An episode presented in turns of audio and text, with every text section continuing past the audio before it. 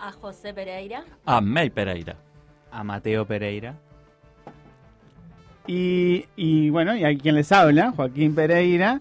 Hoy nos va a estar acompañando Mariana Pereira con una columna preciosa de, vinculada al arte y, y bueno, y estaríamos dando el inicio a este primer programa en vivo después de la o en el marco de la crisis sanitaria. Aquí estamos empezando el pro- programa con mucha con mucha esperando ahí qué pasaba si arrancábamos en vivo o no y bueno, finalmente venimos en vivo. Un poquito más atrasados de la hora, pero no pasa nada. Y siguiendo todas las recomendaciones y los protocolos que se acordaron colectivamente en la radio, que bueno que hubo en, la última asamblea de la radio, acordamos seguir un- una serie de, de- de procedimientos para cuidarnos este, y que este no sea un espacio en el que en el que bueno nadie pueda llegar a, infectarse ni nada y bueno tener tomar las precauciones para cuidarnos entre todos. Y frente a esto, bueno, hoy vamos a hoy vamos a tocar el tema del humor, es nuestro tema. Y tenemos algunas algunas preguntas como, por ejemplo, tenemos a alguien en la audiencia, ahora vamos a vamos a poner este como es en vivo si nos mandan mensajes. ¿Tenemos a alguien en la audiencia que pueda confirmarnos si hay registros de que Jesús, sí, el Jesús que ustedes creen, no el Jesús que conocen del vecino, no, el Jesús, el Jesús de Nazaret, ¿se haya reído? O, por ejemplo, eh, ¿sabemos cómo se reía la gente en la Edad Media? ¿O nos podemos reír de cualquier cosa? No sé.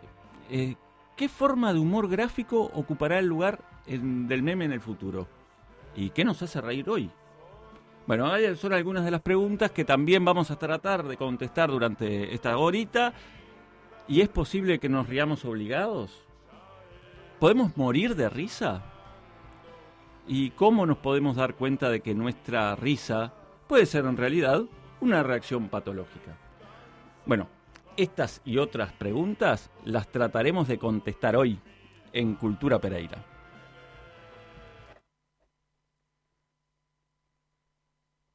Esta es una historia real. Le pasó a la amiga de una amiga de una amiga. La vida en Cultura Pereira. Hay pila de libros escritos sobre esto. Lo, lo, vi en, un documental. O- ¿Está chequeado esto?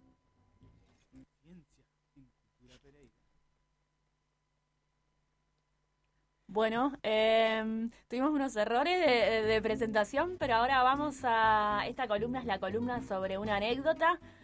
Eh, Joaquín Pereira nos trajo hoy una anécdota sobre el humor. Es lo que vamos a trabajar. Hola Joaquín, ¿cómo estás? Estamos muy bien, Sofi. Eh, sí, estamos, aparte estamos, aparte de estar como en esta serie de, esta transición, estamos intentando darle un nuevo formato al programa. Estamos en, en ese- en esa tarea y bueno, eso, eso también es otra transición más aparte de la del retorno al, al- a los programas en vivo. Y bueno, No, sí. yo quiero que, que- que como que quede claro que la torpeza es parte de la esencia de Cultura Pereira, así que todos somos torpes acá y, y se ve reflejado en nuestro programa. Y no, no, no aspiramos a más, la verdad que yo me siento muy a gusto con eso. Es parte de la nueva normalidad. Bueno, no, yo les traía, les traía una, les quería con- contar una, una breve anécdota. Este, un poco la idea de este segmento es que, es que le dé pie a otro, a otras conexiones con el resto de los temas del programa. Y, y bueno, yo lo que les quería contar hoy era un poco, bueno, como una, una experiencia que viví en relación con el humor, una, una experiencia que no fue del, del todo positiva y que tiene que ver con que, bueno, con que yo cuando, yo cuando, yo nací en el barrio Las Acacias, en un barrio, no sé si, si la audiencia tiene claro cuál es la ubicación del barrio Las Acacias, pero bueno, el barrio Las Acacias es, está al norte del Cerrito de la Victoria, es como la bajada del Cerrito de la Victoria hacia el norte, cerca del barrio Borro, Marconi y demás barrios estigmatizados por la prensa. Este, y, bueno, en ese barrio yo nací en una cooperativa de, de viviendas, una cooperativa de fútbol. Eh, y yo nunca, nunca, nunca me cre- nunca, nunca me sentí negro en ese, en mi cooperativa, en mi barrio. Eh, pero bueno, pasaron los años y de pronto empecé a ir a la, a la Facultad de Arquitectura y empecé a estudiar comunicación visual. Y, y curiosamente de pronto me fui convirtiendo en, en la persona negra del grupo de amigues que, que fui construyendo ahí. Eras la cuota. Era, era de alguna forma la cuota, pero imagínense la blanquitud de esa facultad, ¿no? Como O sea, para- no, no te había cambiado el color de piel desde la adolescencia a la facultad de arquitectura, ¿no? Bueno, seguramente hay algún cambio, pero cambios temporales, eso tipo de ir a la playa, eh, tomar color Claro. este, y después volver a... Arrugas, capaz, por los años. Sí, así como nunca fui negro, tampoco nunca fui blanco. Este, como, o sea, nunca me sentí identificado como con, con- con la identidad blanca caucásica. así. Café con leche. Como un café con leche, sí. Este, bueno, el tema es que, claro, una vez que, que, que- que fui como caracterizado como el negro del grupo, este, arrancó la, la, la catarata de chistes racistas que, claro, que hacían medio, o sea, que hacían en broma, nunca, supongo yo, eran, a- siguen siendo mis amigos, o sea que supongo yo que, que no era con mala, con mala, con, con el ánimo de hacerme daño ni nada, pero, pero bueno, lo cierto es que, es que en un momento eso, esa, ese- esa actitud me, empezó a molestar. Porque claro, ¿cuáles eran los chistes que, se, que hacían en general? Era, bueno, hay que hacer una tarea, hay que ir a hacer los mandados. Bueno, y que vaya Joaquín, que es el negro. Este, o hay que ir a hacer una tarea de esfuerzo físico. Ah, pero si tenemos a Joaquín, que haga el... el- Todos, todos chistes en Pero esa línea. estos, estos amigos tuyos que vos tenés, Joaquín, todos blancos, heterosexuales de clase media. No todos heterosexuales. eh, de- sí, sí blancos, de blancos de clase media. Eso es- esa es la, la- la- la caracterización más precisa. Sí, sí, sí, sí. También me pasó en el club. Yo en un momento empecé a ir a- al club AEU, un- que es un club de un sindicato, banca- del sindicato de los trabajadores y trabajadoras de- de bancarios.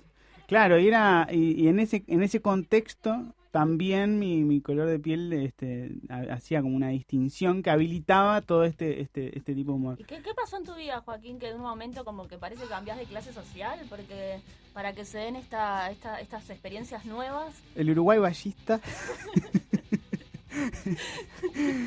Eh, no, bueno, fueron cosas que fueron pasando, no sé. Sí, en un momento yo dejé de jugar al fútbol y me- mi padre me dijo, tenés que seguir haciendo una actividad física, tenía los recursos y, y empecé a ir al club. Sí, y en un momento terminé el liceo y quería seguir estudiando algo y, y en un momento fui a la facultad de arquitectura. Y después se fue ennegreciendo. Sí. Yo ya lo veo más negro. En- Yo, con- ahora que me decís, ahora que me decís hay una cantidad de rasgos que vos tenés que este evitable, este son son así, son son de, de- de personas afro. Sí, sí, sí, sí, sí, totalmente, A mí, no, a mí en realidad siempre me dio mucha curiosidad identificar a qué, porque yo realmente no, no, no, o sea, no soy negro. De hecho, en un momento donde yo, hubo un momento donde yo me empecé a creer el, el- el- el que era negro, a partir de tantos comentarios. Y después había gente que me decía, pero Joaquín, vos no sos negro. o sea, ubicate. Todo el tema de la autopercepción esa, cuando ¿qué, en qué realidad pusiste en el censo? Yo puse, puse afrodescendiente, ¿En serio? en serio. Ah, mira. Sí. Pero creo que todos, o sea, todos somos afrodescendientes. Claro. Pero aparte tampoco las opciones que me daban. Yo en un momento descubrí a qué me parezco. Y me parezco muy específicamente a un tipo de persona que vive en el continente asiático, que es tipo en la frontera entre la India y Pakistán. Ahí Mira, vienen los este Joaquines. comentario solo para, o sea, solamente puede llegar a este comentario la gente que viaja mucho, para ser tan específico. Bueno, o que curiosea. No podía ser una anécdota de Joaquín sin que presuma de sus viajes. Pero no, no hablé de ningún viaje, o sea, vos lo trajiste, o sea. Por Google Earth. Sacaste. lo saqué por Google. Sí. Hay personas- ahí está el centro de Joaquines. Es más, hay una ciudad que se llama Joaquín Charta, creo, este, que está ubicada ahí en la zona donde vos decís, este, que, que, que son todos iguales a Joaquín. Son todos Bueno, iguales a Joaquín. Y- Yo tengo mi hipótesis igual sobre por qué pudo haber pasado eso, pero bueno, que tiene que ver con que con que los portugueses tuvieron colonias en, en la India y tengo familia de ascendencia portuguesa, brasilera, yo qué sé, y puede venir por ahí la, la cosa. Pero la verdad es que nah, me, da, me da bastante curiosidad. Che, Joaquín, ¿y estos amigos siguen haciendo comentarios racistas hacia vos? Yo en un momento eh, les metí la plancha al pecho y les dije, miren, no sé, a mí la verdad que no me da ninguna gracia que hagan este tipo de chistes en ambos grupos y en simultáneo. O sea, casi que los junto, tipo el grupo de amigues de la facultad con el grupo de amigues de, de la del club y le Hiciste una intervención. intervención, Amo. cartel, un cartel ahí de fondo. El día que Joaquín se reveló. El día que Joaquín se reveló. Y no, y realmente a, a mí, fuera fuera de, de joda, estos, estos son, son, co- son hechos, pasaron en hechos reales. No me, o sea, realmente ahí, ahí o sea, sentí como esa... Como, el, como, el, el- como el, humor ese racista está súper presente, es casi que omnipresente y más con una, o sea, cuando en realidad, o sea, no, no, no me quiero imaginar todo lo que debe sufrir las personas que efectivamente son negras, la las personas que son inmigrantes, las personas que son diferentes por, o, son observadas como diferentes desde múltiples puntos de vista y lo, lo incómodo que es, ¿no? O sea, Y mm, porque yo tengo otros privilegios, digamos, o sea, ¿no? Pero... de, de una, pero me, me- me- me interesa también cómo, o sea, vos interpelás a tus amigos y cómo reaccionan ellos, porque muchas veces se para, era un chiste, ¿no? De, eh, como que cuando a uno lo interpelan por racista en Uruguay, eh, tiene como mil excusas, bueno, yo no soy racista y bla, bla, bla, bla, bla. Exactamente Tengo un amigo reacción. negro, Joaquín. Exactamente esa fue la reacción. Fue una reacción tipo, para. Tipo, no, no te hagas el negro, aparte, ¿no? También. no, o sea, todo, todo el paquete y toda la, la, la, la, la- la negación. Pero bueno, con el tiempo fue aflojando la cosa. Tremendo. Fue, fue útil, fue útil a los efectos. Bueno, eh, Joaquín, antes de, terminar con este primer bloque, me gustaría que vayamos a una segunda experiencia tuya. Y esta vez quiero ir a, a una experiencia que compartimos juntos, porque Joaquín Pereira y yo vivimos en la misma casa. Y cuando empezó la pandemia, como muchísima gente, o sea, las personas que, que tienen la posibilidad de hacerlo, se hicieron un ciclo de cine. Y nosotros nos hicimos un ciclo de cine también. Y una de las grandes películas que vimos es una película de la comediante Tina Fey que se llama, bueno, yo pronuncio muy mal el inglés, aviso esto porque va a pasar todo el programa, que se llama Mean Girls, Chicas Perdidas. Joaquín, Un no, clásico. no, un clásico, una Chicas, película... per- o chicas malas, No, chicas malas, chicas pero malas. perdidas no, chicas... eh, malvadas, no, eh, pesadas es la pesadas traducción. en la traducción literal. Chicas, eh, o sea, viste que cuando traducen la- las películas que a veces... Chicas perdidas. No, chicas pesadas es la- Chicas pesadas. en español. Bueno, Chicas Pesadas, una película del año 2004 de comedia adolescente, esa podría ser, podría ser su género. Joaquín, ¿no- ¿nos puedes contar, antes de, de- de- de pasar a, a- a ver cómo viviste esta experiencia, de qué va la película? Quería agregar que hay un subgénero hoy en día muy famoso que son las teen movies. Las películas para adolescentes que hoy en día Netflix, bueno, eh, se está haciendo varios pesos con esas películas. Es que me parece que esta es eh, como una película, de, de- como un icono dentro de ese subgénero. Eh, es una película de culto dentro de las teen movies. Es como Esta. El Padrino, Sí. El Exorcista, algo así. Increíble, la verdad es que yo fui, a- o sea, a mí, a mí en realidad Sofía me la vendió muy bien, me hizo entrar por un tubo para ver esa película y la verdad es que, es que, es que bueno, polemiquísima, ¿no? O sea, para película de culto me parece muchísimo. Bueno, les resumo de qué, de qué va.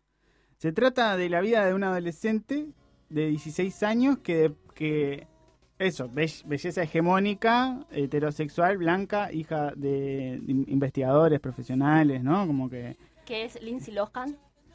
bien. Antes de ciertas sustancias. No, yo la verdad es que no, ta, no, no, no, no tengo, no tengo, o sea, yo me olvido siempre como de los nombres de los actores y directores, soy un desastre para esas cosas. Yo les voy a resumir, Le mandamos un saludo a Lindsay Lohan que nos está escuchando de Estados Unidos. que me disculpe que no, que no me no me acordé de ella. Quiero que sepa que la, la bancamos en todas las polémicas que tiene. Nosotros en Cultura Pereira siempre estamos de su lado. Bueno, la rebancamos. Bueno, resulta que esta adolescente nace en África y vive en África hasta los 16 años con sus padres que se encargan de educarla. Y bueno, que en 2004 resuelven, bueno, volver a Estados Unidos y, y eso significa que, que, que, Lindsay Lohan, Ca- Cady, es el nombre que usa, el nombre del personaje, ingrese a una institución educativa por primera vez en su vida. Nunca antes había pisado una escuela, un liceo, nada. Y eso genera muchas tensiones. Solo había socializado con animales. Bueno, el tema es que cuando llega al liceo, cuando llega al liceo se hace amiga del grupo de los perdedores del liceo. en esto de que todas las películas yankees tienen como esto, esta, esta división entre, entre ganadores y perdedores. Bueno, los marginados, digamos. Este. Y, pero poco a poco empieza a coquetear. Que está bueno decirlo que de los marginados él es puto y a ella la acusan de, de- de torta. Y a ella la acusan de torta, es verdad. Bueno, poco a poco igual empieza a verse seducida por el mundo burgués de, de los ganadores. Por las plásticas. de- por las plásticas. populares. Las populares. Bueno, entonces, jugando a la que, o sea, porque ella en, un, en una especie de doble, como de doble moral o doble, ¿no? Eh, doble identidad, como una, eh, empieza a hacerse amiga de la principal popular, que se llama Regina. Este, empieza a hacerse amiga y a los perdedores les dice que en realidad está haciendo todo esto como para tenderle una trampa.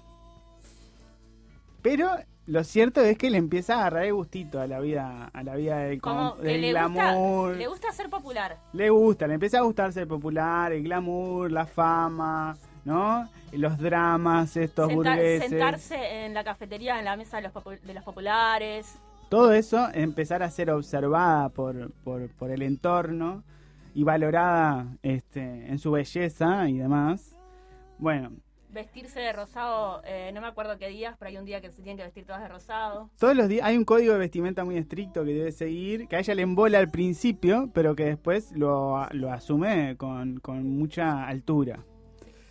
Bueno, lo cierto es que en un momento en este juego de, de- de hacerse la que está, está intentando, de hacerse no, efectivamente está tendiendo una trampa para su archienemiga del momento, Re- Regina, eh, la empieza a engordar con unas barras de cereales y que en realidad tienen muchas calorías, pero como el paquete de la barra de cereal está en noruego o en sueco, no En sé, sueco. en sueco, le no, no, no lo puede interpretar lo que dice, está, empieza a comerse la barra de cereales, empieza a engordar a su archienemiga y, y bueno, y después en una discusión la archienemiga la, es atropellada por un ómnibus.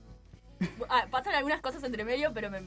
Ah, pará, Estamos tendríamos- resumiendo. tendríamos que decir que estamos spoileando la película para los que no lo vieron. Ah, bueno, sí, sí. sí, habría que haber dicho al principio, alerta de spoilers. Esta es la Bien. versión, te lo resumo así nomás, by Joaquín Pereira. Muy buen resumen.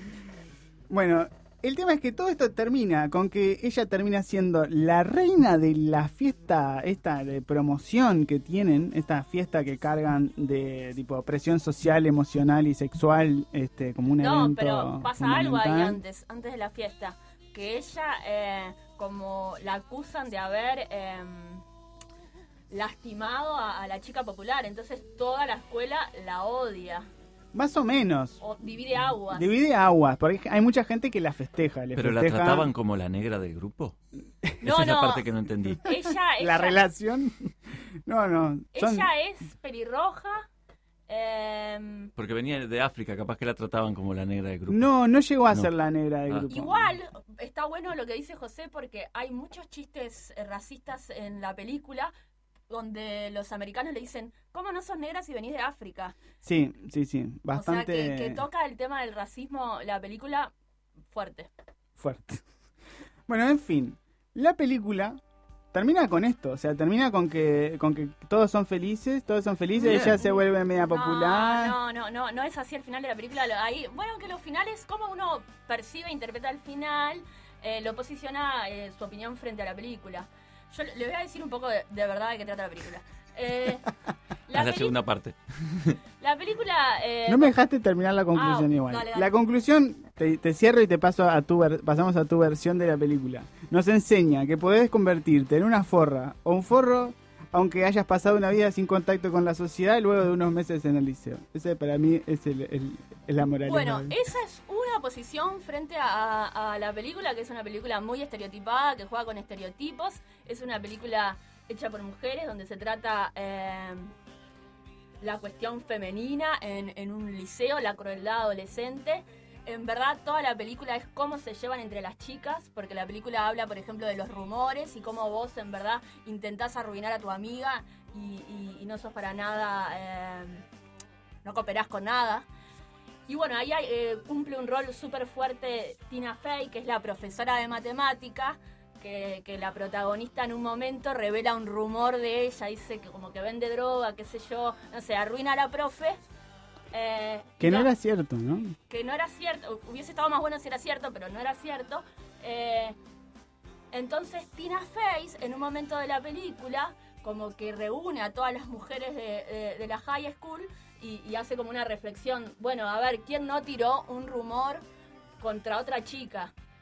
Y bueno, la cuestión que hay un momento de la película que es súper interesante antes de, de- que la nombren reina o no sé cómo de la fiesta de graduación, es que cuando se deprime ella, porque bueno, había em, causado el accidente de su amiga o su archenemiga, no sabemos, em, se va a, a una, co- a una competencia de matemática, porque ella empieza siendo muy buena en matemática, pero el chico que le gusta eh, Le va muy mal. le va muy mal, no, le va mal en matemática y ella se hace la tonta en las clases de matemática para que él le enseñe.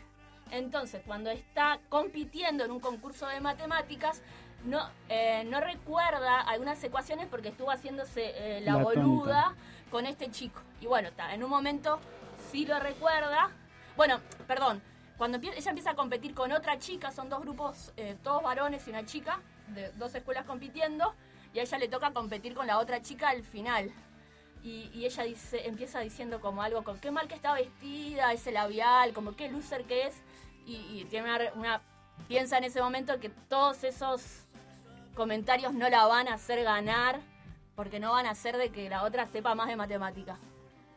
Bueno, cuestión que logra hacerlo, o sea, logra salir de ese pensamiento, gana la competencia, es como la reina de los nerds también, y bueno, todo, todo, todo, no sé. ¿Todo terminó bien? Todos, todos Todo son terminó felices bien, al bien. final y No, aprendieron no. la Qué alegría, lección. qué alegría. No, no sé si todos felices, ¿eh? No sé si todos son felices. ¿Quién, es- ¿Quién no es feliz al final de la película? ¿Quién no es feliz? Los que dijeron que venía de África. No. ¿Quién no es Bueno, puede ser que capaz que todos son... Sí, puede ser que todos sean felices. Todos son más eh, amigues entre sí. Obvio.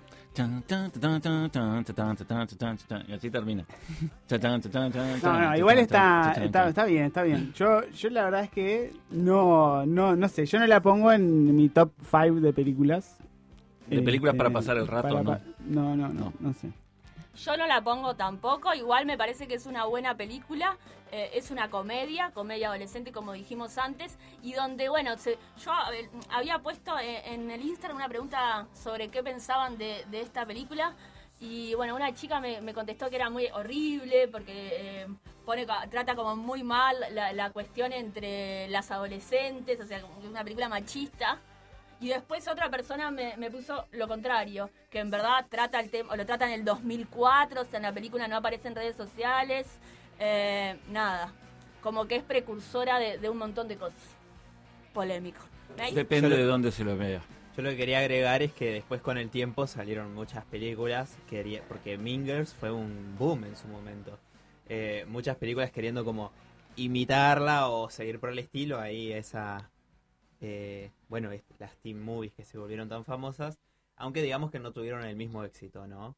Eh, tanto en, bueno, en la recepción como en, en calidad también, porque dentro de todo, al menos yo creo que Mingers toca el tema de los estereotipos de una manera bastante inteligente y los traba y sabe cómo trabajarlos, pero bueno, las versiones modernas que tenemos hoy en día como que le pifian bastante para ese rato.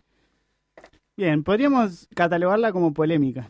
Polémica, una película Polémica. polémica. Y eso igual es un montón para una película de adolescentes. Yo creo que, que, que sí, que es igual. Ah, yo porque estoy de un lado, obviamente, posicionada, pero creo que trata muy bien la miseria adolescente. O sea, lo miserable que son los adolescentes, como los humanos en sí, pero lo trata muy bien. Y mm, bueno, el personaje de Tina Fey como profesora de matemática me parece como espectacular. Vos la más a Tina Fey. Yo no amo a Tina Fey, amo a la madre de la popular que se llama Amy Poehler, que vamos a hablar más adelante de ella. Pero también son amigas entre ellas, las amo las dos. Saludos.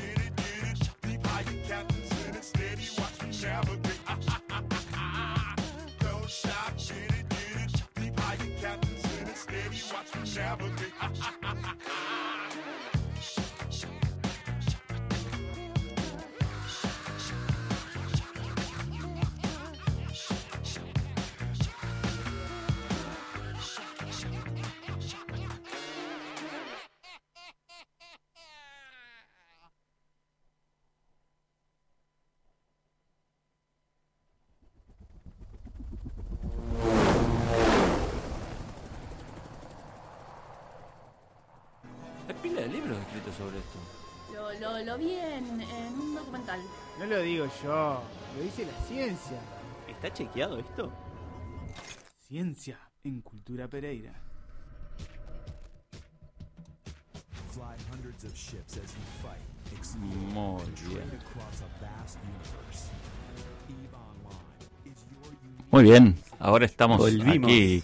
Este, como decíamos Aparecí. recién, mira, ahora tenemos la participación especial de Mateo acá en- con, el micrófono y todo, pero vamos a, pasar a May, que nos va a hablar de ciencia, como bien decía la presentación, que siempre con esas explicaciones tan justas y tan buenas. Adelante, May. Muchas gracias, José. Bueno, primero que nada, si, si Mean Girls es una película polémica, ¿qué le queda a El Guasón, no?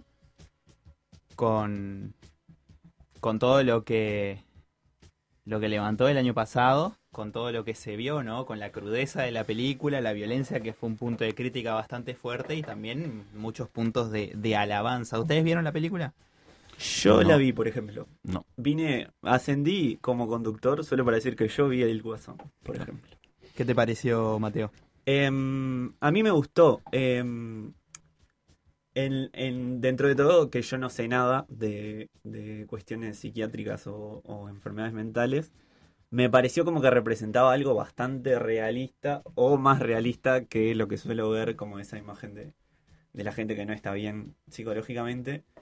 Eh, ta, me pareció que eso, que el, el loco Joaquín Phoenix es loco. Joaquín Phoenix actuaba todo y, y no sé, me, me gustó. Me metí en la película, por lo menos. Bueno, se dice que eh, Joaquín Phoenix justamente estuvo mucho tiempo eh, entrenando la risa, justamente, ¿no? Claro. Uno de los factores claves del personaje de Arthur Fleck. Esa risa patológica, aquella famosa escena, bueno, la del tren, la del ómnibus, donde el personaje se empieza a reír de la nada y Claro. tiene incluso un, un cartelito, una tarjetita. Como que avisa que él tiene esa enfermedad. Exacto, avisando que no lo está haciendo a propósito. Incluso la primera vez que se muestra en la película queda hasta incómodo para, para el espectador. Eh, Claro, aparte él logra como algo que, que está muy genial para mí, que es como se ríe, pero, pero logra poner una cara de sufrimiento al mismo tiempo. Entonces como que disocia ahí de que, de que se está riendo por, por algo más, no porque se está divirtiendo ni nada, ni nada de eso. exactamente. Y bueno, eh, eso es algo real. La risa patológica existe. Y de hecho, una de las cosas que se debatió en los foros de internet después de la película, porque nunca se especificó, era cuál patología era la que tenía Arthur Fleck, que desencadenaba esa risa. Y en realidad hay varias opciones, no se deja claro ninguna. Y puede ser una lista de patologías tanto neurológicas como psiquiátricas. Eh, una de ellas puede ser eh, la parálisis vulvar, que es una enfermedad que se caracteriza por la destrucción de las neuronas motoras, eh, donde las personas pueden tener ataques de risa o incluso de llanto también. Pero la que más se, se pensó al menos fue la epilepsia gelástica. Es un tipo de epilepsia donde eh, los ataques convulsivos se dan por ataques de risa. Mira. Y suelen ser de esa manera, eh, descontrolados, o sea... eh, Es una forma de epilepsia. Es una forma de epilepsia así. Eh, creo que solo el 0,2% de la población la tiene, es muy, muy rara, eh, pero se da de esa manera, sí. Se da por ataques de risa y que para la persona es muy incómodo, muy molesto, porque se puede dar en cualquier momento. Claro que esto también suele darse más en personas que no estén en tratamiento, ¿no? Personas tratadas suelen Claro. tener estos ataques con, con poca frecuencia. Pero fue la que más se habló en su momento que, que podía ser. Aunque hay una enorme variedad. Eh, bueno, primero aclarar que la epilepsia gelástica está relacionada con tumores en el hipotálamo, una zona del cerebro. Pero tumores en otras áreas, como el lóbulo frontal o temporal, también pueden desencadenar ataques de risa espontáneos. Eh, y bueno, traumatismos cráneoencefálicos que eso en Una, realidad una de pregunta. Sí. em, de ignorante nomás. Eh, eh, es- ¿Esos ataques de risa son... ¿La persona no tiene voluntad de, de reírse o es que se quiere reír y no puede controlar la intensidad en la que se ríe, digamos? No se quiere reír y no puede controlar la intensidad con la que se ríe tampoco. Ahí va, y no tiene como ningún componente emocional. O sea, o sí, e- eso es como lo que. No, en realidad. No, o sea, es una respuesta que se da automática, Física, claro. una re- es una respuesta física. Eh, la, risa es una respuesta frente a un estímulo, normalmente. Nos reímos frente a un estímulo externo. En este caso, no, no hay estímulo. Simplemente Claro. comienza la risa por algún tipo de daño neuronal. También puede darse por distintos tipos de intoxicaciones, ¿no? Eh, bueno, alcohol y alucinógenos lo- los más conocidos, pero también hay otros. Intoxicaciones con anestésicos locales, eh, con insecticidas. Bueno, tenemos el famoso óxido nitroso, el gas de la risa, que en algunos lugares de Europa se utiliza como, como droga, consumido con un, con un globo. Claro. Eh, eso puede desencadenar también ataques de risa descontrolados que la persona no, no, no maneje. Aunque bueno, eh, esto es algo que suele estar bastante vinculado a lo que popularmente se conoce como la locura, ¿no?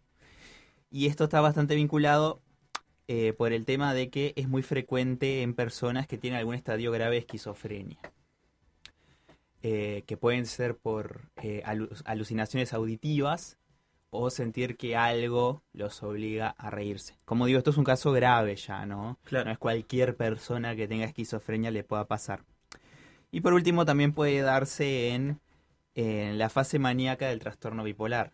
La fase maníaca es la contraria a la fase depresiva, de donde está la persona en un estado de euforia, de, de mucha energía, y pueden desencadenarse estos, eh, este tipo de ataques de risa. que no, no, por lo que yo entiendo, May, corregime, eh, no es que nosotros, o sea, todos pasamos por, por, por la manía y por la depresión. El problema es que cuando hay veces que hay personas que en algunos momentos o por ciertas condiciones, estructuras, no sé cómo decirlo, eh, pasan muy rápido de una a la otra y con muchísima intensidad. Sí, eh, de hecho, bueno, el trastorno bipolar, que no está de más decirlo, es un trastorno que está muy frivolizado y en realidad es una pato- patología muy seria y muy compleja. Es un trastorno depresivo agudo, muy grave, donde se puede pasar de una depresión muy profunda a un estado de euforia muy exaltado y que puede demorar. Los episodios maníacos pueden demorar hasta una semana si la persona no está controlada, lo mismo. Claro, claro, claro. Y Ah. que es muy difícil también, en-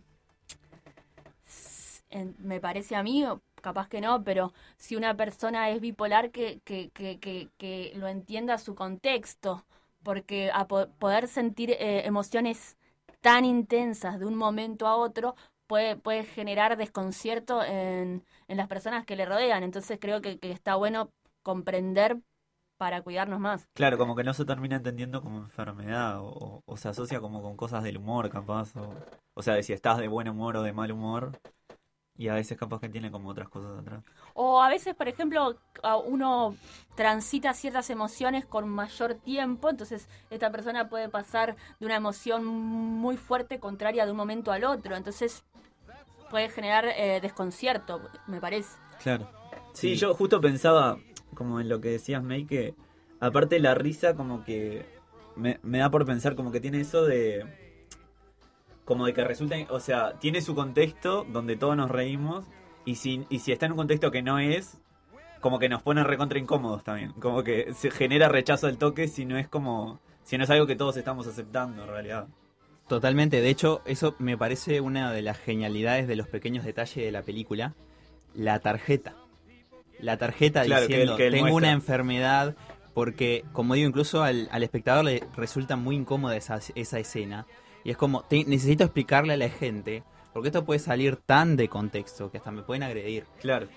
Entonces sí, para mí esa es una genialidad de la película y es así. Y para las personas que sufren la risa patológica, eh, verdaderamente lo sufren. Es algo que, que se pasa muy mal. Y bueno, también aprovechar, ¿no? Para decir que esto pasa en general con todo lo relacionado con, con la salud mental, ¿no? Ahora que hablábamos de la frivolización, del trastorno bipolar, hablamos de la esquizofrenia, también una enfermedad con mucho estigma, eh, de que, bueno, este sí que no es un tema de, de chistes. de Igual- igualmente, me parece que eh, justo va muy enganchado lo que está diciendo May con cómo vamos a terminar el programa de hoy, y es como ciertas comedias y, y- y ciertos productos audiovisuales trabajan la salud mental. Entonces ahí vamos a, vamos a recomendar algunas series, comedias que son para reírse, pero muy respetuosamente trabaja la salud mental. Y bueno, para cerrar, eh, un enorme saludo y abrazo a todas las personas que estén transitando y que estén acompañando también a personas con algún tipo de, eh, de problema relacionado con la salud mental, que es un tema serio pero del que se puede salir adelante.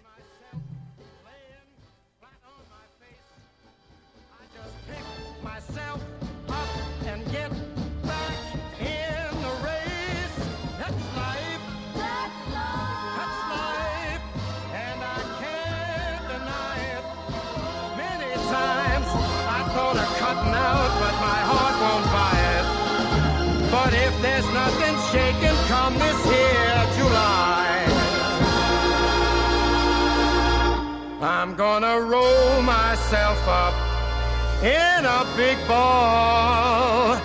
And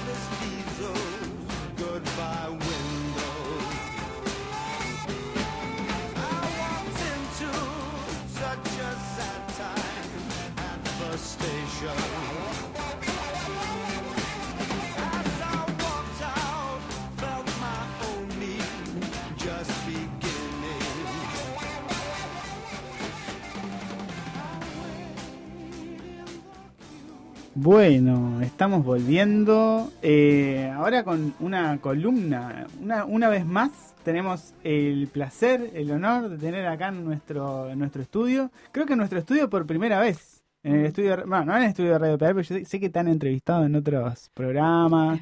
Sos, un- sos, sos acá famosa en, en la radio, este, pero bueno, por primera vez en nuestro programa, en vivo, en el estudio. Porque ya la, la vez que estuviste fue por Zoom en, este, en, en el, en el marco de la crisis. Eh, bueno, bienvenida Mariana Pereira a Cultura Pereira. Eh, y bueno, la invitamos, como siempre, a que piense una, una propuesta para pensar sobre, para, para a- a sumar a este, a este hermoso caos que es eh, el programa de Cultura Pereira. Y hoy nos vas a venir a hablar sobre los memes. Eh, bueno, sí, un poco creo que ese fue el disparador. Eh, en realidad cuando ustedes me, hablaron de- del tema del programa, eh, traté como de, de- nuevo de buscar eh, qué, qué era lo que me generaba como risa o dónde estaba en este momento de mi vida el humor. Me río bastante, pero tengo como un momento antes de- de dormirme donde me acuesto, me tapo, agarro el teléfono y me descostillo de la risa eh, mirando memes. Y tengo eh, un gran problema eh, porque mi compañero no, que, que duerme al lado mío no, no entiende ninguno de los memes de los que yo me río. Tremendo. Y, no, y es terrible porque es como un gran problema. Un gran problema porque nos, nos separa eso. Tremendamente. Se, se entiende.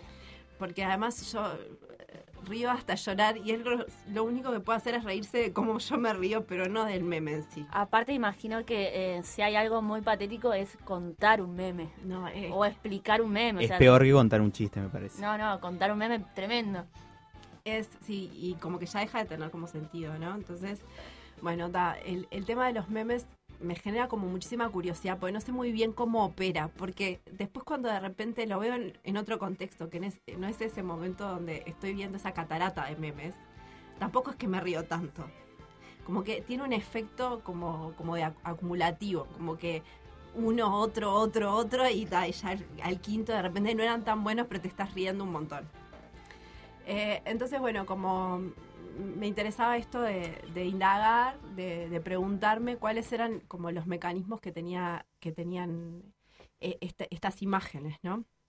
Y bueno, buscando eh, esto, me encontré con dos cosas que me, me asombraron tremendamente. Una es que mm, existe una especie de posgrado eh, en la universi- en una uni- universidad norteamericana, eh, se llama, la universidad lo voy a pronunciar muy, ma- muy mal, pero se llama Northwestern, en Illinois, donde hay un posgrado que te enseña, no, no sé, a hacer memes. ¿Es un posgrado en memes? En memes.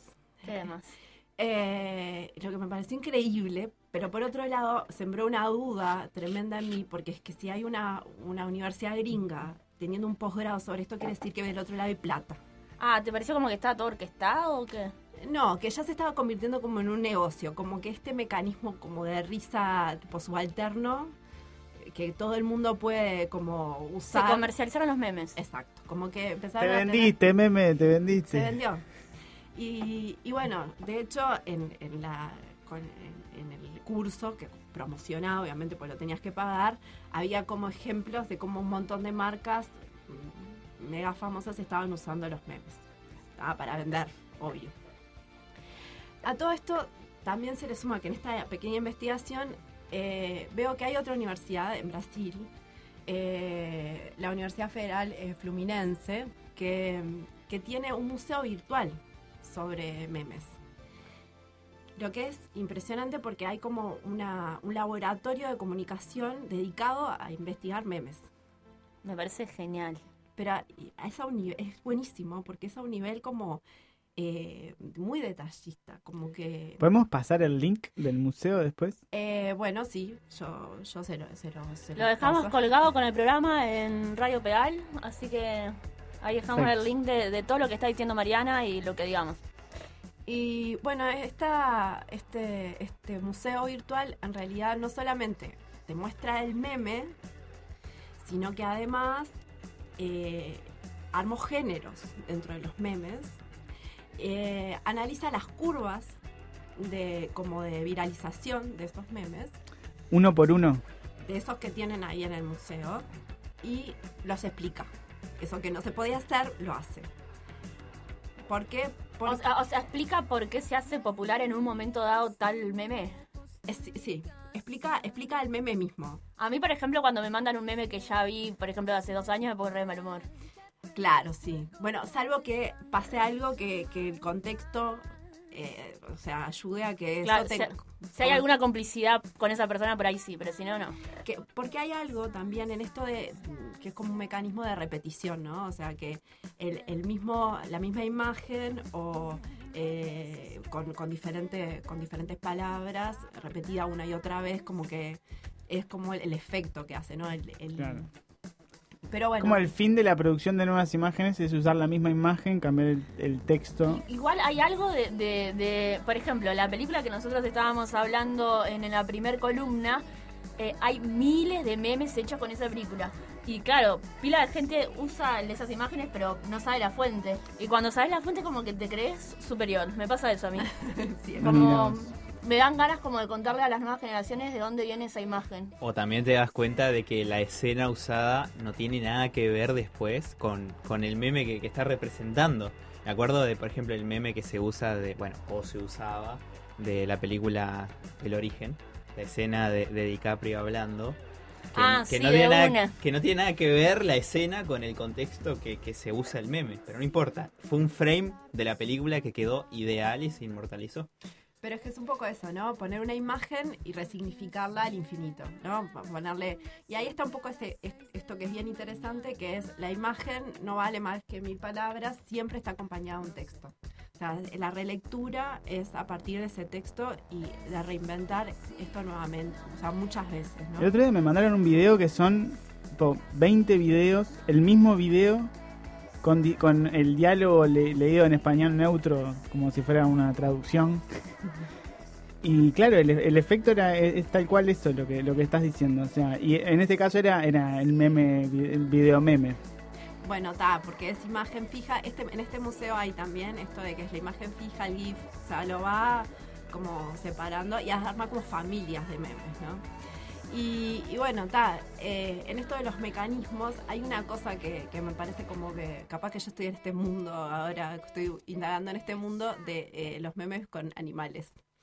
Y, y, por ejemplo, hace poquito salieron una serie de memes vinculados con la LUC que, tenían como animales y como unos pe- tipo, peleándose, otros como mimoseando, pero leyendo ciertos artículos de la LUC eh, analizando esas cosas. Y, lo- y los bichos, y sobre todo los gatos, eh, están como en, en este mundo de los memes. Y, mm, esta idea como también de vincular esto de los bichos con, con lo político. Entonces, otro mecanismo, o sea, el meme puede ser de cualquier cosa, ¿no? De infinidades de cosas, es absurdo en un montón de, de temáticas, pero hay algo en, en el burlarse de cuestiones que tienen que ver con la política y de ciertos personajes, ¿no? Esta idea de también de esta frase de Macri Gato, ponerle, pensaba yo el otro día y traté como de buscar cuál era el origen de eso porque me, me generaba muchísima curiosidad. ¿Ustedes saben cuál es el origen? No, no, a mí me genera mucha No. curiosidad. Lo y- busqué alguna vez, pero no, no, no me acuerdo. Yo busqué y no llegué a nada que me resultara convincente. Bueno, en realidad eh, da, hay, un, o sea, hay un creador, que ahora no me sale el nombre, pobre persona, me lo olvidé, pero da, hay un creador de esto, tiene una página web, eh, un- como una especie de logo de, Macri Gato, pero resulta que el, personaje gato es un personaje que está eh, dentro de la cárcel. Yo sabía todo esto, para mí que inventó todo esto, para justificar por qué le puso Macri Gato, pero bueno, no importa. Eh, es un, un tipo que está en la cárcel que como que le hace los mandados al que manda en el pabellón.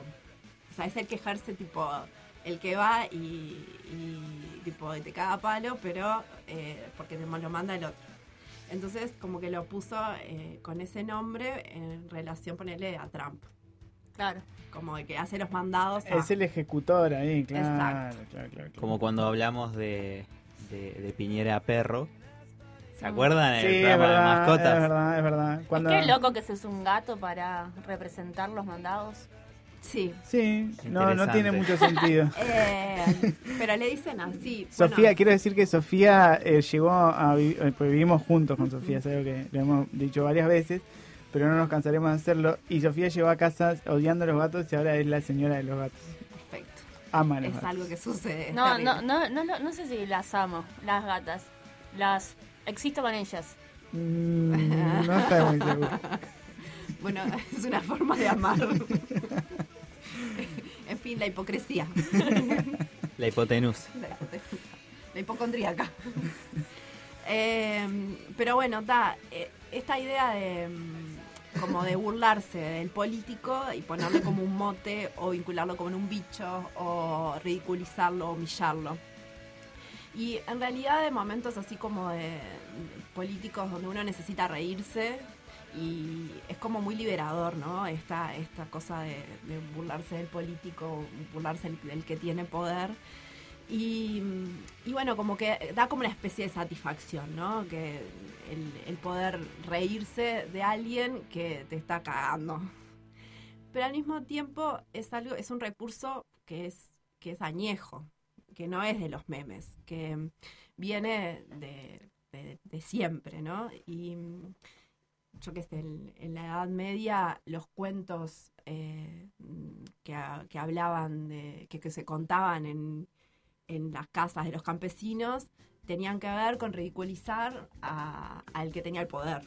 Y siempre ese terminaba siendo engañado y le vendían los huevos de la gallina de oro y era como el, el gato con botas diciendo que el otro tenía el poder, tenía, era un rey y al final no era. O sea, siempre era como terminaba siendo engañado el que tenía poder a partir de la astucia. O eh, y en imágenes, cuando empieza como la imprenta, la xilografía, la calcografía, esas imágenes eh, enseguida son oficiales, pero al mismo tiempo son eh, las que ridiculizan al párroco, al fraile, al cura, al monarca. Y muchas veces lo mezclan con bichos. O sea, le ponen cara de burro, eh, cuerpo de chancho, y, el- y en la imagen gráfica, pero también, yo qué sé, esculpido en las iglesias góticas, eh, personajes de la época tipo, con cara de bicho, ta, o haciendo posiciones medias extrañas, o en el borde de los manuscritos. Nada que ver, ¿no? Pero los egipcios tenían varios dioses, ¿no? Con caras de bichos y cosas así. Pero en ese caso eran como cosas favorables, no eran... Na- nada, nada que ver, pero ah, ah, al- vamos a hablar también de, de Bojack, la, la serie del caballo, y cómo eh, se eligen ciertos animales para representar ciertas personalidades. Y la relación humano-animal ahí, está bueno.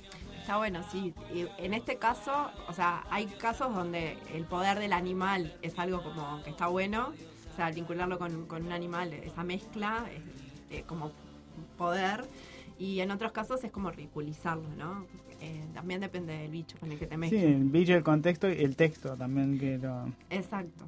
Y, y bueno, ta, acá mm, eh, yo estuve leyendo como un librito que está buenísimo, que es de Antón, que se llama La Gran Matanza de Gatos eh, y otros eh, hechos, creo que es, otros hechos de la mm, cultura francesa, algo así. Después mm, paso bien el nombre. Pero en ese libro el tipo analiza un montón de cuentos infantiles que nosotros conocemos hoy, tipo Caperucita Roja y un montón de cosas más, un montón de cuentos por el estilo, donde eh, que eran en realidad de origen campesino de la Edad Media, el antiguo régimen. Y ahí él agarra y se plantea una pregunta, y ahí yo la planteo también con lo, en relación a los memes, donde dice, bueno, ta, esto de ser como eh, irreverente o, o, bueno, humillar al, al que tiene poder mediante la risa, eh, es, eh, es revolucionario. Y, y entonces él plantea que, que no. Y yo me quedo con esa sensación también, que si bien es un alivio, no subvierte el orden social, que solamente burlándome o riéndome del otro, eh, genera una situación que está buenísima, que es la de poder compartir con los que, eh, con los que pienso parecido, algo, liberar, pero que, que no es una revuelta. Eh, en este caso, el humor. O sea que lo plantea más como una distracción que como una acción como tal. Dice que es más como algo que, genera comunidad con los que enfrentan al poder de, ese señor feudal, por ejemplo, o de ese rey eh, o de ese político, ¿no? Como que ta, genera empatía entre nosotros, nos reímos entre nosotros en el fogón, eh, o mandando por grupos de WhatsApp los memes, pero que eh, circula en ese lugar, que no afecta directamente ni a Macri, ni a la calle Pop, ni a... Claro. Es una Igual- linda polémica igual, ¿no? Sí, eso era lo que iba a plantear, de que, que una de las preguntas que decíamos al principio es, bueno, porque una cosa es lo que plantea Mariana, que es cuando eh, cierto grupo oprimido de alguna manera en comunidad se ríe del poderoso, y otra es cuando el poderoso se ríe de, de- de la opresión que está ejerciendo, además. Eh, es como bien distinto. Sí, sí, no, es que... Y, y que hay cosas que son muy ridículas y que te, te dan mucha risa y al mismo tiempo eh, están ahí, ¿no? Todo lo que, toda la performance política que pasaron estos días así para fan, ay, ¿cómo se llama? Farándula, farandulera, tipo Cristino, coso, que te da mucha risa y al mismo pero es tiempo. tremendo. Es tremendo. Es lo peor. Al- o sea, al mismo tiempo de que es como que te da, te da muchas ganas de reírte de la situación y de- bueno, lo, lo haces, ¿no? Escuchas esos audios y, y te reís porque no, no puedes entenderlo, porque es absurdo y al mismo tiempo es tristísimo, ¿no? Mu- Muy triste. Bien, no, igual yo un comentario nomás como y, y entramos, o sea, sin ánimos de abrir la polémica, porque podemos creo que estar con, con esta discusión siglos, pero para polemizar un poquito, creo que hay como un, juega un rol también, ¿no? De construcción de una subjetividad diferente. Más allá de que el hecho en sí, como el arte, por ejemplo, como, no sé, creo que no, no son cosas que por sí solas Son grietas. sean una, o sea, a- eh, generen la revuelta, pero pueden habilitar mecanismos, pueden estimular, pueden mover cosas de la sensibilidad, ¿no? Que, que, que ayuden o colaboren o simpaticen y, y tengan su, complici- su complicidad con, con, esa, con una revuelta hipotética que pueda llegar a producir. Yo creo que es fundamental y, es que, es- y que es súper poderoso. En realidad es que, que es tremenda herramienta y que la tenemos que usar. Eh, no, no, no, no es descartarla. No se acaba ahí, ¿no? Claro, Ese es- plantear esta situación que dice eh, que, que, ta, que eso no implica eh, subvertir el orden social. O sea, saber también que tiene sus límites. Es como un poco eso. Tenemos un mensaje de la audiencia que llega relacionado con uno de los comentarios de Mariana, cuando estábamos, o de Sofía, creo, perdón, cuando estaba hablando de la risa de- del poderoso, ¿no? Que dice, el poderoso se ríe porque de esa forma reafirma ese poder. El típico perfil de una persona con baja autoestima que necesita sentirse grande con la humillación del otro. Hermosa frase con la que podemos ir cerrando la- esta hermosa columna. Muchas gracias, Mariana. Gracias, Mariana. Gracias. Volvé, no nos odies. ¿Por qué no va a odiar, Sofía? Por las dudas. Por las dudas, no, pero es difícil llegar a ese lugar.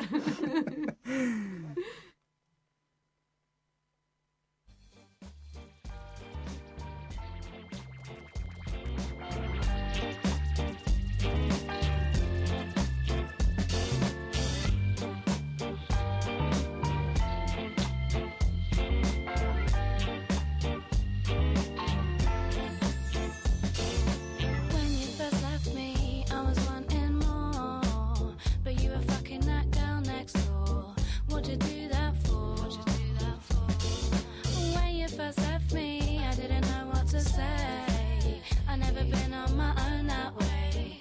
Just sat by myself all day.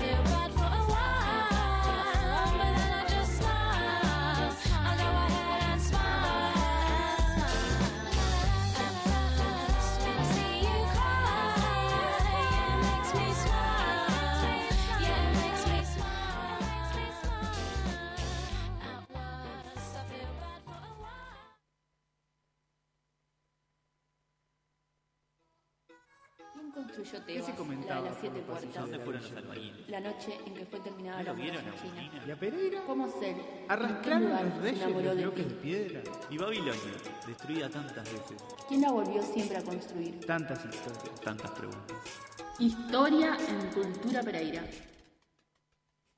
Bueno, estamos de vuelta en Cultura Pereira y antes de darle paso a la columna de Historia y Filosofía, eh, queríamos decirles que nos sigan en nuestras redes sociales, en Instagram y Facebook, como Cultura Pereira, arroba Cultura Pereira en Instagram, Cultura Pereira en Facebook, y que bueno, pueden escribirnos eh, cuando quieran, pero también durante el programa pueden enviarnos sus mensajes que los recibiremos cálidamente. Ahora sí, le damos paso a José y a Sofía para comenzar con el bloque de historia y filosofía. Buenísimo. Bueno, hoy este, vamos a tratar de hablar algunos aspectos acerca de- del humor en distintos momentos, porque el humor es un tema muy complicado para, para tratar de, de agarrarlo y de conocerlo y de, y de ubicarlo para, para quienes se dedican a estudiar el pasado. Entonces, este, ¿cómo saber qué es el humor cuando en realidad tiene que estar escrito? Porque no, no se pueden este, conocer muchos los rastros arqueológicos si algo dio gracia o no, no se sabe. Tiene que haber alguna manifestación determinada para que eso este, pueda decir, bueno, esto era gracioso o, o no, o generaba risa o no. Es muy difícil de, de, de- de aprender, de conocer, como aprender cómo tomarlo, ¿no? De agarrar eso, este, que, que claro, que es una manifestación exclusivamente humana. Eso es algo muy particular. La risa y el humor y la forma de hacer reír es algo exclusivamente humano. Pero más allá de, de la- de las particularidades que tiene para el estudio de la risa, que es lo que nos da también las posibilidades de hablar con ustedes acerca de esto, este, vamos a ver algunos ejemplos, algunos temas que me parecían que eran interesantes, que nos parecían que podían cuajar tanto con el tema de humor como de risa, ¿no? Este, y una de las primeras cosas que nos, nos sugirió y empezamos como a buscar era ver eh, cómo se reía, qué, qué pasaba de la risa acerca de la Edad Media, ¿no?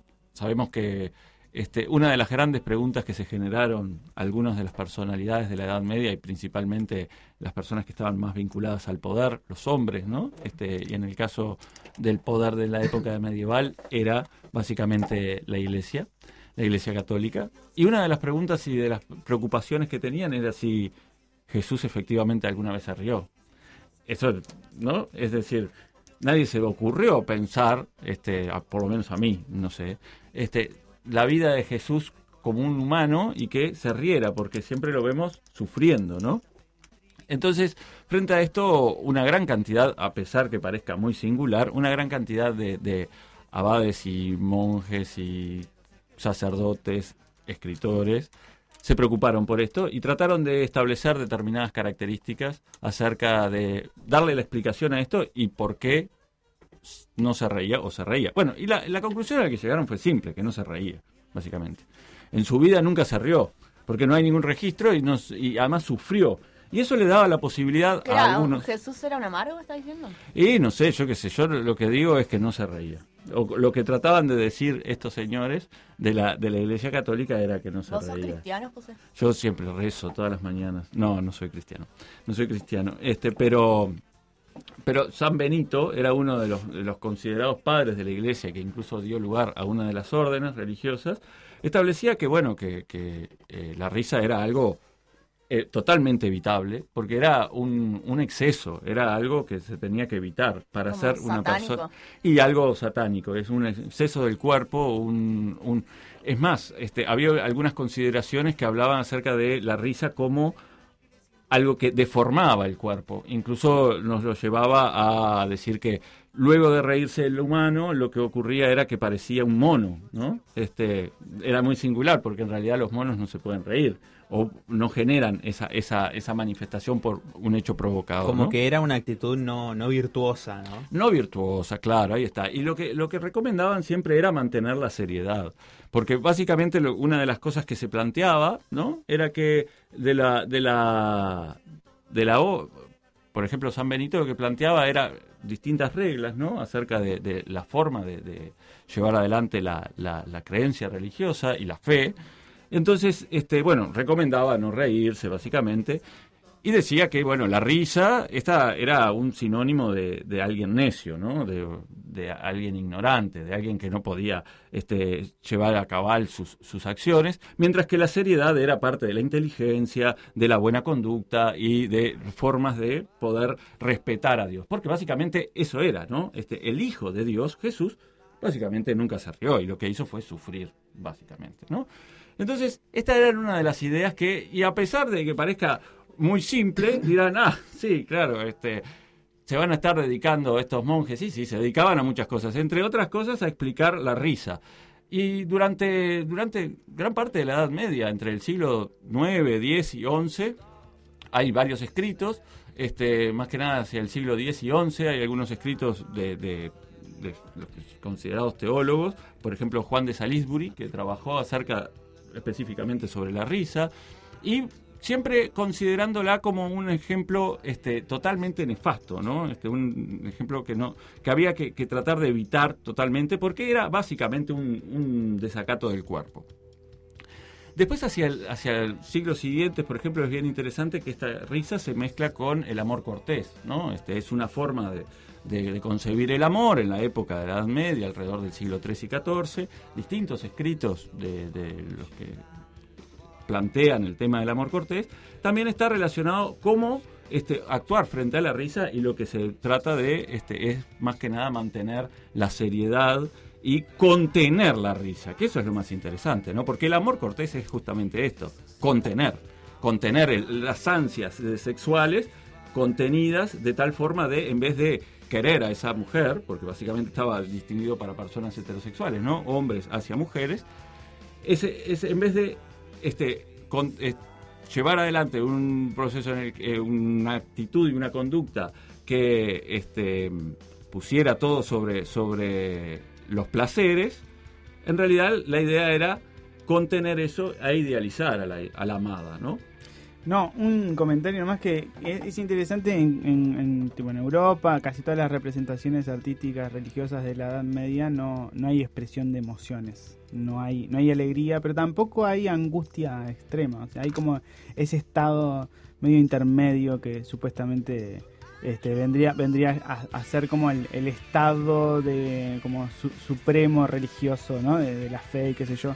Pero también hay una cosa, y esto del comentario al que iba, que está relacionado, es una amiga hizo, hizo para, para la facultad de, comunicación, para la carrera de comunicación visual, un trabajito con- sacando fotos de las estatuas de Montevideo.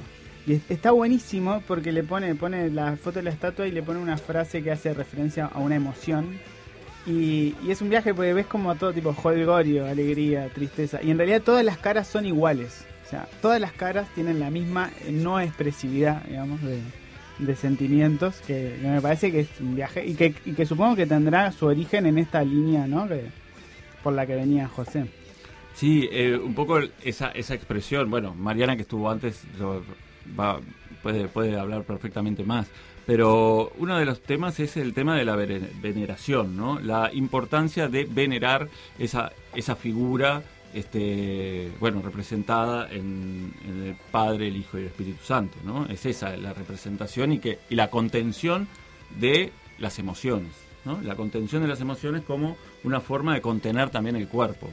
Es, una tendencia que se va construyendo por parte de la Iglesia Católica desde bien entrado el siglo III y IV hasta largo, larga época, incluso la Reforma va a profundizar esto, no, no, no lo va a poner en contra, sino que va a profundizar y en cierta forma se, se mantiene de alguna manera u otra, ¿no? con interpretaciones y contextos. Pero también para, para también mostrar de alguna forma una manera de recato del cuerpo de los sectores populares, ¿no? El recato del cuerpo, de las formas histriónicas de la risa. Y eso era lo que trataba, se trataba de evitar, ¿no? Este, tratar de evitar ese desorden, porque la risa y el, y el desenfado del cuerpo, el desenfado del placer, de las, de las pulsiones sexuales, entre otras cosas, implicaban un- una indisciplina del cuerpo, ¿no? Y en cierta forma, la risa era una de esas expresiones, que había que tratar de recatarla y contenerla. Esto es bien interesante, este, que se puede ver esta discusión que recién se empieza a construir hacia el siglo XII y XIII, acerca de que la religiosidad o la forma de, de venerar a Jesucristo y, a Dios y a la iglesia, bueno, al catolicismo, en el marco de las creencias religiosas, daba lugar también a posibilidades que dejara el goce del cuerpo, ¿no? En cierta forma. E incluso algunos este, filósofos, teólogos de esa época, como Santo Tomás de Aquino, planteaba la idea de la risa, tomando una interpretación aristotélica. Este, y pues, más, que, más que planteaba la idea de la risa en sí, no una risa estentoria, a, grandes, a grandes este, manifestaciones, pero sí un goce del cuerpo y, establecer la alegría como parte de, de eso que era algo positivo. Y en cierta forma, este, Humberto Eco, en el nombre de la rosa, en el, nombre de la rosa, en, en una discusión que se da en repetidas ocasiones entre Guillermo, el personaje principal del libro, y Juan de Burgos, establece esta discusión que se está dando y se está cuajando en la Iglesia Católica, ¿no? En marco de este, esas órdenes tan religiosas, tan, tan este, de férrea defensa acerca del recato del cuerpo, de eh, mantener este, la seriedad, frente a otras como los franciscanos que establecían también otro, otro goce este, espiritual, ¿no? Este, y otra forma de vivir la vida y dejar un espacio para que las risas o la risa y, el humor estuviera presente también en la palabra Señor- de Jesucristo, del Señor. Va. Tenía una pregunta, esta pregunta va para Sofi, viendo esta, esta postura ¿no? de, de la risa como, como acto no virtuoso o incluso relacionado con, con las pasiones, si había alguna postura en, en los estoicos, principalmente en los romanos, o si simplemente no la veían de esa manera. La verdad que no, no, no tengo ni idea. No, o sea, sí que cuando pienso en los estoicos, lo- los griegos, la, la risa en, la- en Grecia es bien distinta a todo lo que está diciendo José, pero no, no, no sé eh, si cuando hay un llamado a controlar las emociones, también es un llamado a controlar la risa. Eso no, no lo sé. Se lo dejamos sobre los católicos entonces.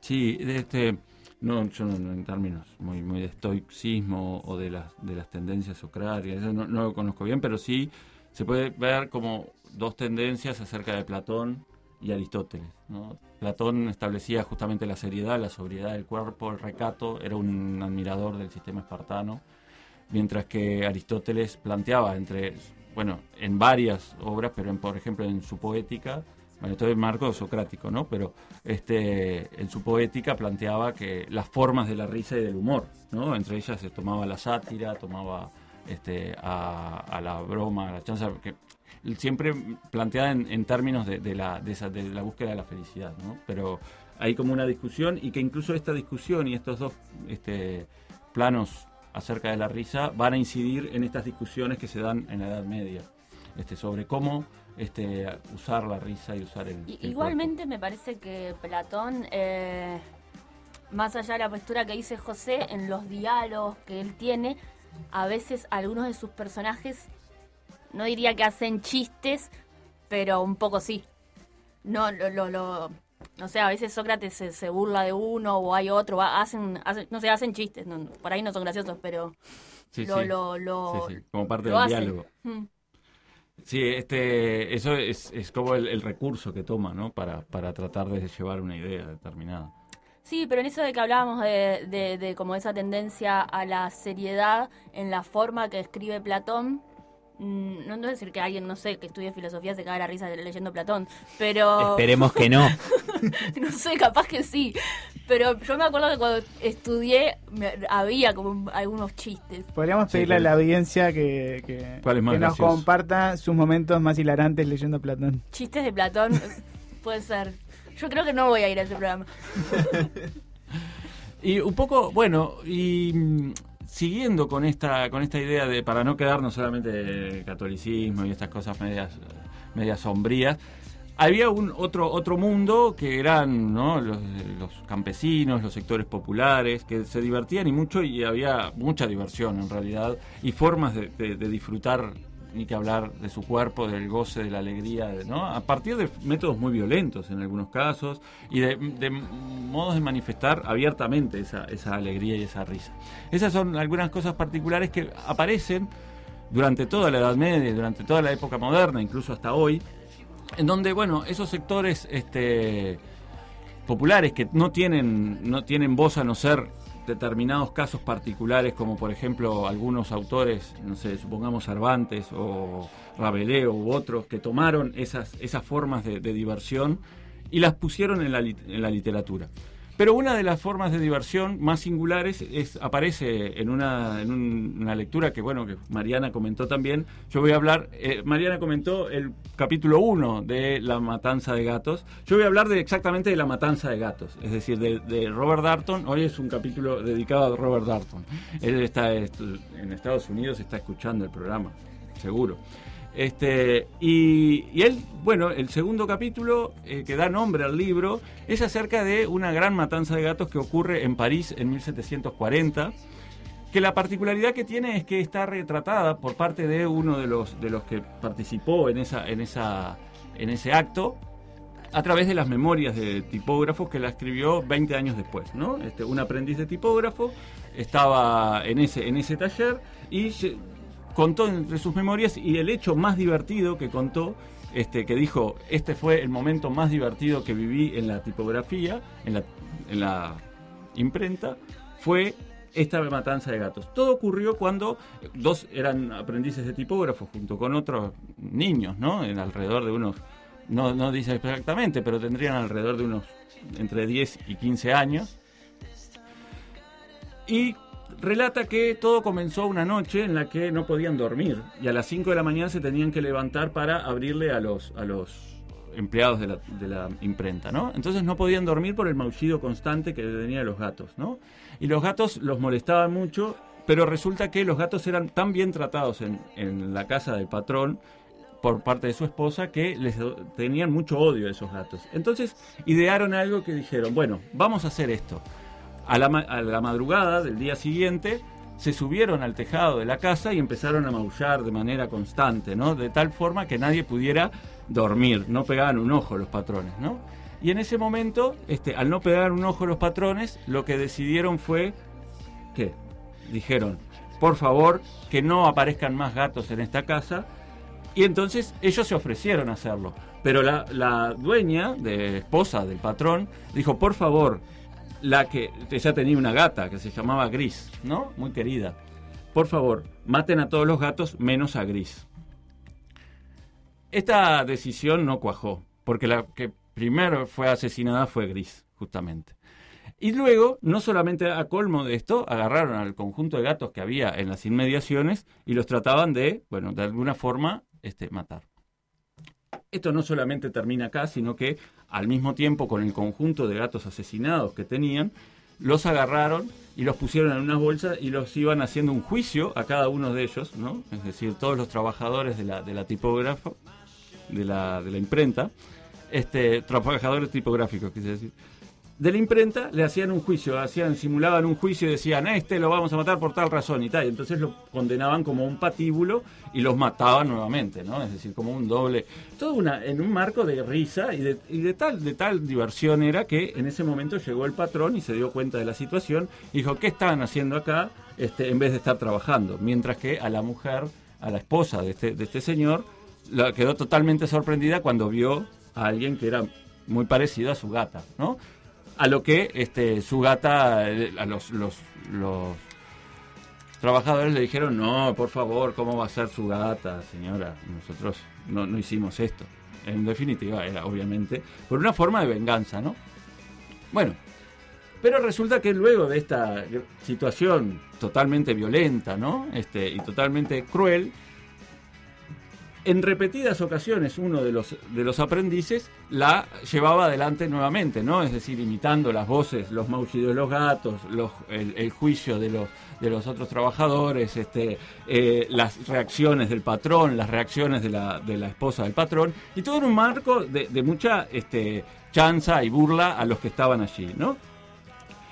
En ese sentido, lo que me parece que es más allá de la violencia y los niveles de violencia que tiene esta, esta, escena o estas escenas, lo que tiene de particular, a mí me parece, es que pone en consideración un conjunto de sensibilidades sobre, bueno, primero sobre el, el rol que cumple la, una cierta resistencia hacia los gustos de los patrones, ¿no? En este caso.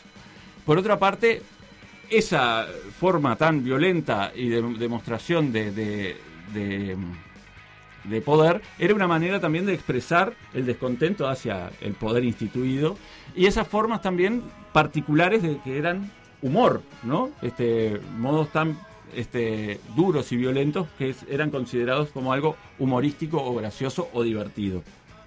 Yo tengo como la idea, eh, pero porque yo todo lo que sé lo sé por la tele. Eh, mm, como, claro, que la idea esa Duras de... declaraciones. Sí, sí, yo, o sea, es como aprendí todo con la tele. Eh, bueno, y mi idea como del humor en la Edad Media, tengo como eso de que hay un, un- un monarca, Esto fue un un- poquito después. Esto fue en 1740. un monarca, un rey, que, y, y- y hay como una cola de bufones, y que solo se puede reír el rey, y si no hace reír al rey, te corta la cabeza. Se- se- ¿Habrá pasado eso en la vida eh, o es mentira? Se cortaba la cabeza por otras razones, no solamente. Por muchas razones. Pero por no sí. hacer reír al rey. Ah, podía pasar, sí. El rey podía pedir que todos se cortaran el pelo de la misma manera que él. Ah, ah, aprovecho eh, este momento para decir que nos llegó otro mensaje a Cultura Pereira y es que hay, nuestros oyentes son muy lectores de Platón Eh, y nos recomienda el banquete de Platón, que en el banquete, bueno, el banquete empieza básicamente eh, después de una noche de holgorio, dicen todos, bueno, vamos a dejar de, de un poco esto, vamos a dejar esta orgía de lado y vamos a empezar a, a filosofar sobre qué es el amor. Y, y bueno, eh, esta oyente nos dice que, que hay mucho descanse en el banquete, así que un saludo. Un saludo, bien. Importante, importante, importante. Tomar en cuenta ese, ese tipo de- Recomendamos leer El Banquete. el, banquete, como para... es ameno, es muy ameno el banquete. No es la República, aclaremos. No. Bien, y entonces un poco esta forma que más allá que, que de lo que hablábamos recién acerca del humor y de las formas en la que va tomando este por parte de distintos sectores o eh, lo que es interesante más allá de esa violencia son cómo también los sectores populares en determinado momento tenían como forma de responder hacia esa opresión en la que los gatos o la gata en particular la, la gata de, la patrona era mejor tratada que ellos no tenía una forma de, de responder de manera muy violenta y era un- un acto, así como de rebeldía, también de humor y de diversión. Y esta forma también de, de- de- de expresarse de manera muy violenta, que en cierta forma era, era algo común entre, eh, hasta, bueno, nosotros tenemos algunas, bueno, por ejemplo, manifestaciones que se dan en el marco de la banda oriental, ¿no? Antes del Uruguay independiente, donde los carnavales o el 28 de diciembre eran momentos de este, gran excitación, ¿no? Este, donde la risa estaba, estaba vinculada también con las fuertes bromas y las bromas que podían llegar a herir a alguien, y eso era, era una forma de humor, que recién se empieza a civilizar, por decir una manera, por diferentes razones y por diferentes medios, a fines del siglo XIX, ¿no? Y entonces, en cierta forma, también ese modo de recatar el cuerpo y de contener la risa... No sabemos si Artigas era tipo un jodón. Ah, no, ¿Se rió Artigas alguna vez? Sí, yo creo que sí. Yo creo que, que era muy jodón. Sí, sí, no hay sí, ninguna foto que lo... Y porque yo, eh, no, no hay ninguna foto que, que lo ponga de risa, ¿no? Hay, hay una que, lo más singular de todo, que el pobre Artigas lo pusieron en la puerta de la ciudadela cuando si, si se llegaba a parar ahí un minuto, te terminaba con la cabeza cortada. Es decir, nadie puede llegar a, a- a pararse un minuto en la puerta de la ciudadela porque terminaría con la cabeza cortada, que, ¿no? Es decir, para posar ahí, pobre Artigas. Pero más allá de eso, no se sabe si se rió o no. Podría ser una, una no, pregunta. No hay registro. Pero yo lo que creo que era un, era un poco, sí, sí, porque claro, o si no, ¿cómo te relacionás también con sectores populares y con formas también de, de- de esa... Yo creo que sí, que era... Bueno, hacía no buenos era- chistes. Era un tipo canchero. Era un tipo canchero, era muy carismático. La gente que está escuchando el programa, si alguien tiene data, algún documento, alguna fuente donde Artigas realice un chiste, por favor, nos lo manda. Gracias. Por ahora lo único que tenemos es la, la canción de- del cuarteto, donde supuestamente se emborrachó. Y bueno, Se ha echado varias risas, ¿no? Sí, sí, pero por cierto, por favor, ¿cómo no se va a emborrachar? Es obvio. Eso seguro. Eso es obvio. Es obvio. Este, eh, es más, eh, cuando iban a la batalla estaban borrachos, este, tomaban mucha caña y, y bueno, está, y había que, había que, porque, pa, en fin, la, la borrachera era algo muy común, muy común.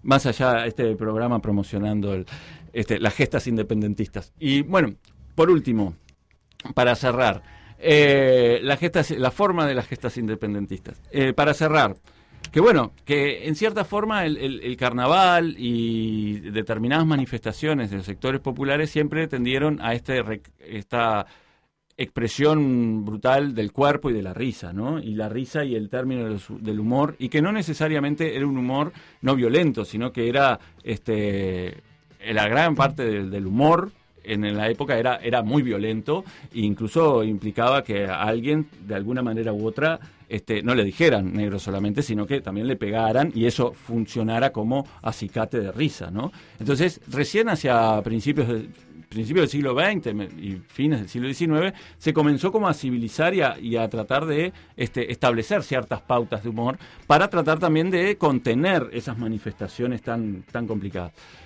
Porque en muchas oportunidades también, un poco trayendo lo que, lo que comentaba Mariana, y, también el humor ha sido, en muchas oportunidades, una expresión del descontento hacia el orden, ¿no? Que eso genere luego un pro- otro proceso es más difícil de establecer, pero sí es una manifestación del descontento hacia algo, ¿no? Y en cierta medida también, tanto desde la iglesia, tratando de conservar ese- esa forma del recato del cuerpo, como estos este, obreros tipográficos que mataron a los, a los gatos y luego este, se expresaron, era una forma de rebeldía hacia el patrón, y también otras formas como el carnaval, en donde se daba vuelta a todo el mundo para que, no sé, los, los, los burros fueran este, vestidos de cura, por ejemplo, ¿no? O ponían en duda este, la veleidad y, y capacidad de los políticos o demás, ¿no? Entonces, eso es, es un poco la columna que siempre, o en distintos momentos, el humor ha tenido como forma de ser una expresión de rebeldía hacia el orden imperante. Bueno, y para terminar como pregunta filosófica y después vamos a unas recomendaciones bien rapidito de series eh, actuales. La pregunta filosófica que les traigo hoy para compartir con ustedes y tengo eh, muchas ganas de escucharlos es The Office o Friends. Empezamos con Joaquín Pereira. Bueno, yo, yo tengo una. Mi opinión es eh, entre The Office o Friends. Si tengo que elegir exclusivamente entre esas dos, elijo Friends. The Office nunca me gustó. Es una serie, ya, ya lo hemos discutido numerosas veces. ¿Estás enojado, Joaquín? No, no, no. Habla como enojado. No, no, es que The Office no, no me, no me llega a mover, o sea, no me llega a mover. Sí me llega a mover otra serie de la misma índole que es Parks and Recreation, Que la, la vamos, a- vamos a hablar ahora, pero pero bueno, pero The Office a mí no, hay algo ahí que no me, no me termina de... ¿te parece que la gente que le gusta The Office es idiota? No, no, para nada, para nada, para nada. Sí, o sea, simplemente a mí no me, no me llega, no me llega a conmover. Friends me parece una, una de esas series que, que siempre, siempre, siempre están bien, digamos, para, para apagar el cerebro un rato. Ahora mi, mi serie favorita en comedia es, es, es Seinfeld. Entre esas dos elijo Seinfeld. Ahí me, me estoy adelantando a una opinión que yo ya conozco, pero bueno, estamos haciendo que Seinfeld- alianzas acá. Que, que Friends fue del 94 al 2004. The Office eh, hay una versión estadounidense y una inglesa. A mí particularmente me gusta más la estadounidense, pero la inglesa también me gusta, que va del 2005 al 2013. Y Seinfeld, que es lo que mencionaba Joaquín, que también yo soy gran consumidora y me gusta, va del 89 al 98. Así que no, no, no, no son series que coincidan en el tiempo. Estamos comparando Friends y The Office. The Office es posterior. A mí Friends no, no me encanta. O sea, es no, tengo algo con la sitcom, como que me gustan, pero más o menos. Y The Office me parece de una genialidad. Odio a la gente que no le gusta The Office. O, o sea, Joaquín no lo odio, pero... A toda la gente que usa, que, que odia The Office, excepto Joaquín. Primera cita, ¿cómo te llamas? ¿Te gusta The Office? ¿May? Bueno, eh, yo estoy un poco complicada con, con esta opinión porque en realidad vi muy poco de The Office y no recuerdo muy bien. Pero si la comparación es con Friends, con lo mala que es Friends, obviamente va a ganar The Office, claramente. Aunque, como digo, si me dan a elegir, también me quedo con Seinfeld. Que aunque no, en- no está dentro de la pregunta filosófica original, me parece que trasciende bastante a, a las otras dos. ¿Estamos Esa es mi opinión. cinco personas acá y ninguno es fanático de Friends? Porque yo como que di por sentado Me que alguien mucho. se No, iba- yo soy gran consumidor de Friends. ¿eh? Quiero decirte. No te escuchamos, Mateo. A, a Mateo. A no, Mateo. pero eh, sí, no, no sé. Tendrías que entrar acá. Mateo, vení, vení. Ahora sí. Ahora vamos, sí, Mateo. bienvenido, Mateo. O sea, estuviste todo el Ah, programa ¿verdad? callado, a- a- o sea, para, porque para sí meter nomás. e- este comentario. Eh, no, no. Yo soy del equipo que le gusta más de Office. Vamos, Eh, Mateo. Me parece que, que Friends envejeció bastante peor. Puede ser. La tiro, no sé. Puede ser, Como puede que en su momento me gustaba, pero pero en un momento me saturó. Me pasa con, con la sitcom. capaz Pero que después de la quinta vez que la viste. Claro, no sé. y bueno, yo, y- está, y no, y yo tampoco soy. O sea, yo no lo miré cronológicamente tampoco. O sea, ah, es yo una sí, yo sí. de, de- yo la vi cronológicamente varias veces. Y no, y la sigo, yo la sigo disfrutando. Yo la sigo disfrutando. O sea, no, no, es- no, no es que me muero abrazado a la serie porque.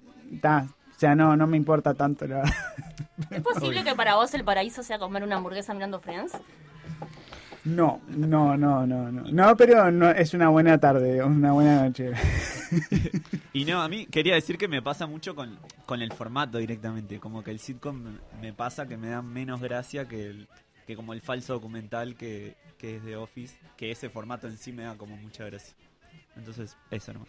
Yo de Office no conozco, no conozco, no la vi. Este, vi la inglesa y me pareció muy aburrida, muy mala, pero no sé. Este, me gusta Friends. Tenemos- se- se posiciona. Sí, sí, prefiero una que, que ya conozco la inglesa, la yankee por lo general, creo que es ori- la original es inglesa, después viene la yankee. Eh, siempre sale mal. La opinión igual Este- generalizada es que es mejor Sí, la yankee. Sí, sí, sí. La Ah, opinión bueno. generalizada que a no mí sé, me ha llegado es que no sé, mejor la yankee. no sé. Yo lo que digo es que eh, actúo en función a, a- a teorías que son contundentes y son efectivas y pienso que este siempre va a ser mejor Friends. Antes de eso, ¿no? Este, ante eso que por lo general Ponete, este ponete un poquito imperialista una vez, Reca. imperialista de verdad me pongo porque claro, este, los ingleses inglés. es- son Ah, los que bueno, nos enseñaron nos enseñaron el, el imperialismo de verdad donde todos crecíamos donde todos crecíamos crecía crecía el ganadero pero también el pequeño agricultor porque ah ah porque ahora tenemos buenas ovejas gracias a quién gracias a Estados Unidos no tenemos buenas ovejas gracias a Inglaterra ¿Seinfeld Este, es sitcom? no, y de igual Yo forma, sí. sí, Sí. la oposición es Seinfeld sitcom, sí. Friends, me gusta mucho Seinfeld. Sí. Quería muy buena. comentar nomás que nos llegan comentarios de, de la audiencia bardeando a Friends, así que estoy muy orgullosa de nuestra audiencia. No así, José. No, No. así José, pero bueno. Yo quiero No, decir, así a, a Friends. Quiero, quiero, debo sincerar y en relación con esta discusión es que yo no toleré la primera temporada de The Office y me han dicho que es la peor y que es muy mala, por cierto. A, ese nivel, me han dicho, no, esa, esa temporada no, tenés Ah, que tenés que soportarla para que después se ponga bueno. Y en la parte que se supone que se pone bueno, yo no llego porque me embolé lo suficiente en la primera. Entonces está. También quiero decir algo. También digo, no, no, no con The Office, no la conozco, pero sé que, este, oh, eso es una percepción totalmente personal que, este, bueno, este programa se va a extender un poco más, avisamos.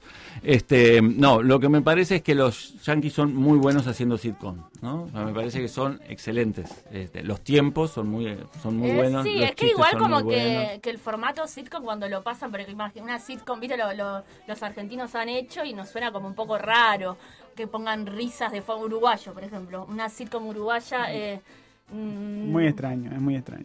Digo que claro que son buenas porque son, creo que nos, deben ser los creadores o no. Sí, creo que sí. Y eh, no, la verdad es que no Creo que sé sí. la historia de la sitcom. Me llega un mensaje de la audiencia diciendo Viva Friends. Ese, ese tipo de mensajes. Ah, pero acá a cada uno le llegan los mensajes de la audiencia que quieren. Ya está cada vez más sospechoso, ¿no? Justo May, que era la que más detractaba le llegan esos y a Joaquín le llegan los otros. Bueno, resulta que hay des- desconfianza en el equipo a partir de... Vamos a hacer la encuesta en Instagram. Parece que Después- se está suspendiendo el próximo programa de Cultura Después Pereira hay por otras- diferencias. Yo quiero comentar algo, que hay otras que están marcando tendencia, son las series coreanas, este, surcoreanas principalmente, que son muy buenas, muy buenas, muy buenas. Este, por ejemplo, El, El Paraíso, que trata sobre momentos inolvidables. Este, va, mírenla. sé si está hablando Yo en serio o en yo broma, No, yo no, este yo no voy a, voy a decir nada. Yo lo que voy a decir es mi recomendación, este, que, que, que bueno, van a, van a tener, van a tener grandes momentos para divertirse. ¿no? El Paraíso, entonces. El, el paraíso Está en Netflix. y, y ya me, y me pasaron una, sí, sí, hay muchas O que están en, en- o en Netflix. YouTube no, no, están. Bueno, ahora Y promesa de amor, con, promesa con de amor esa es recomendación de José vamos a pasar a, a otras recomendaciones y antes de pasar a las recomendaciones eh, me gustaría decir que los fanáticos de Friends me dan muchísimo, muchísimo miedo. No así los fanáticos de The Office, me parece que son personas más sensibles a la realidad. Eh, nada, creo que, que los es tremendo, es tremendo lo que puede generar Friends. Yo Bueno, estoy acercando la renuncia en este momento a la mesa. Bueno, pero eh, en comedia se ha hecho mucho en los últimos 10 años, así que vamos a recomendarles seis series bien rapidito antes de irnos para seis, o sea, seis series que son comedia. La primera es, ya la mencionó Joaquín, es Park and Recreation, es eh, de los creadores de The Office, por eso yo creo que es la mejor serie hecha en los últimos 10 años en el mundo.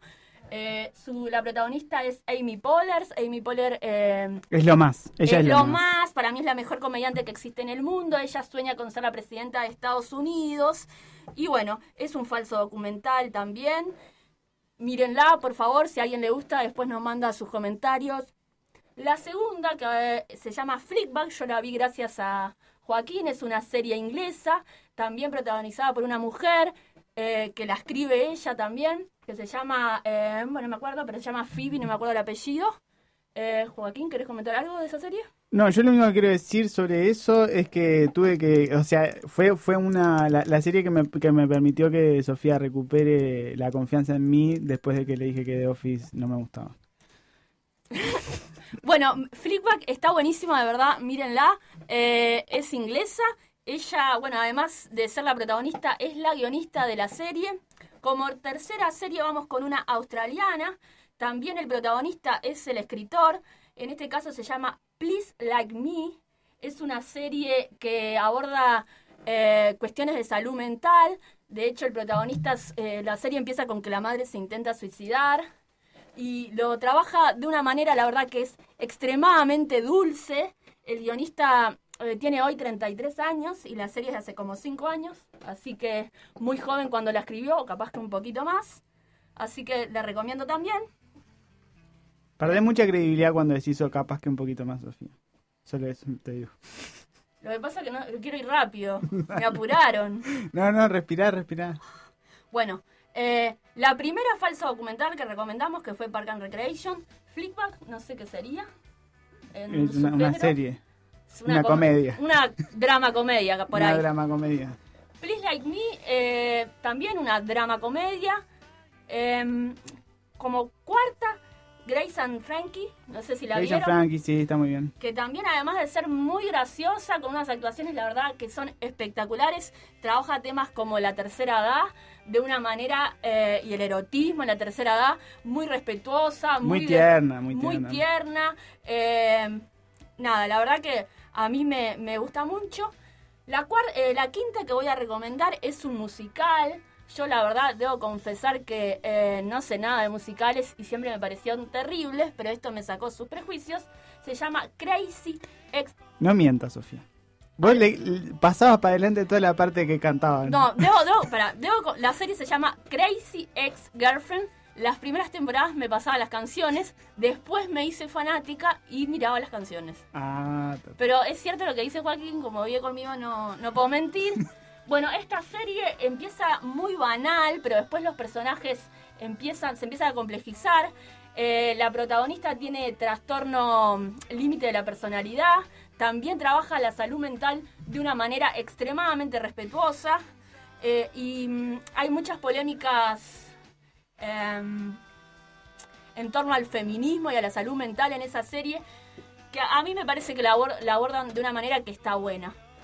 Y por último, eh, Bojack, que este es, en caso, no sé si lo vieron, es una animación. El protagonista es un caballo que tuvo éxito eh, en un programa de los 90 y bueno, que cae en la depresión. También trabaja la depresión de una manera eh, espectacular a mi entender. La última temporada, si no la vieron, es, es, es, eh, nada, es muy oscura, muy oscura. Es una comedia realmente oscura. Yo no sé si entra en la categoría comedia. O sea, hay momentos donde es un drama total. No, Pero ta, tiene, tiene, tiene momentos, pero yo realmente estoy, estoy- o sea, la única polémica que tengo, si bien la, inclu- la incluiría en la lista Hay y que en otras chequear esa listas, información. no, es- es comedia, es comedia. bueno, Es drama comedia. Drama comedia, es... Está, está chiclosa la categoría. le dejamos, le dejamos. La chiclosa. Yo para que no se diga que no lo hicimos, aunque todo, todo este equipo de conductores esté en contra, quiero recomendar Com- Community como serie de comedia. Y ya sé que esto va a generar... Mira, se acercaron rápidamente los dos al micrófono, así que los voy a mutear y voy a poner... No, mentira. Ay, a Mateo le gustaba The Office, me parece tremendo. Comi- Acá se ve lo que le gusta a la gente que le gusta de Office. Falto de criterio. Bueno, y con esto se terminan las recomendaciones, esperamos que les gusten.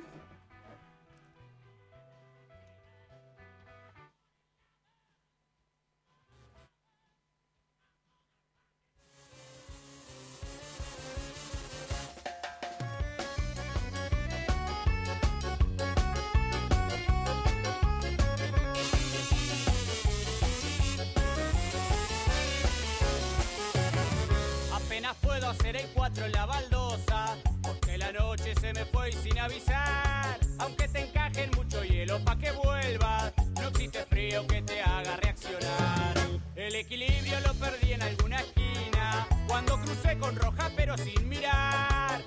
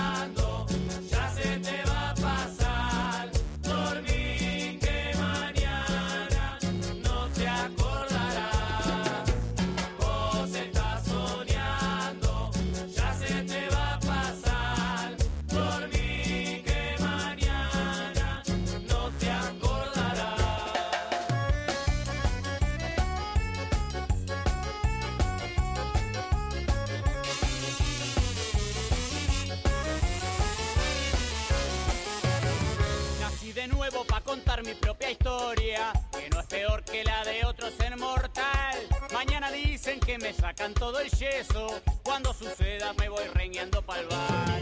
Son solo vicios nada más, no es más que eso. Hay que agarrarse de algo para poder zafar. Si no te agarra un puto rayo de costado, se te cruza un iquilauda que se anda haciendo el crack. Y si te cruzas Bueno, y bueno, y por acá, después de una hora cuarenta de programa, se nos fue un poquito. Esto de no tener un programa después, la verdad, o sea, nos da un poco de vergüenza. Habla muy mal de nuestra organización, pero muy bien de, de lo que disfrutamos hacer este programa y esperamos haberlo compartido en alguna medida con, con, ustedes.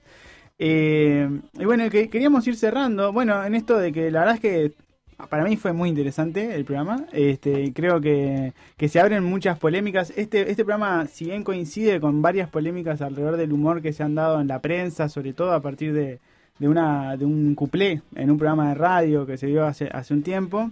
Este es un lindo, un lindo debate de los límites del humor, tanto los límites como de, de, de, qué, de qué está mal reírse, de qué está bien reírse, como también de los límites en su potencial, en sus posibilidades. Eh, y bueno, con todas estas reflexiones, no vamos a llegar a ni- no, no queremos cerrar con ninguna conclusión tajante, pero sí queremos, eh, bueno, eh, invitarlos a invitarles a todos a nuestro próximo programa que va a ser dentro de 15 días. Eh, y bueno, y, y, y saludar a, la- a esta audiencia y a toda la gente que nos ha escuchado y se ha comunicado con nosotros, que la verdad estuvo, estuvo lindo el intercambio. Bueno, sí, este, nada más. No a la look y un saludo grande para todos. Si hay algo que no da gracia en este momento es esa ley de urgente consideración que nos pone en riesgo a todos y que hay que combatir con, con, con- también con humor, con, Con humor. sensibilidad este, y, con, y con militancia saliendo a la calle a pelear. Bueno, eh, saludos.